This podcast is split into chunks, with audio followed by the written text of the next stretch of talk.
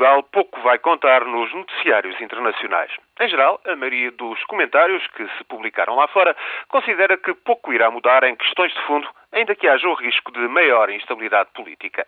Esta é a ideia generalizada para o melhor e para o pior, e assim o grande interesse vai incidir sobre as eleições na Alemanha.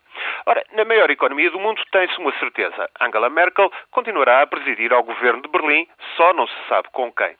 Está por saber se a chanceler terá de, a contragosto, manter a coligação dos últimos quatro anos com os social-democratas ou se conseguirá realizar o desejo de formar um executivo de centro-direita com o Partido Liberal.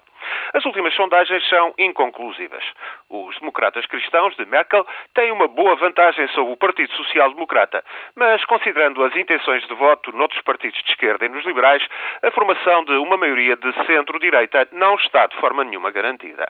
Há mesmo a possibilidade de que um governo de democratas cristãos e liberais possa vir a depender da criação de lugares adicionais de deputados.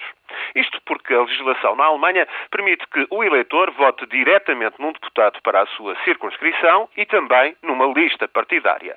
Se um partido conseguir mais votos diretos para deputados do que na votação proporcional, são assim criados mandatos adicionais.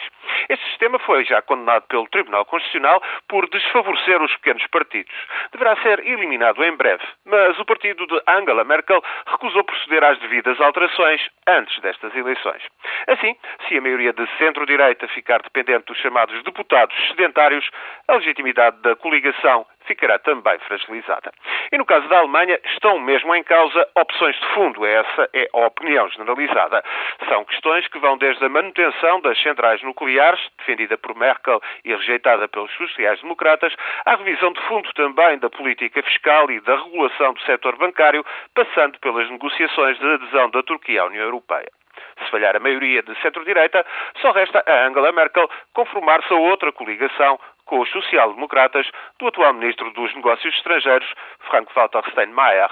Tudo isto numa altura em que as divergências entre os dois parceiros são cada vez mais significativas.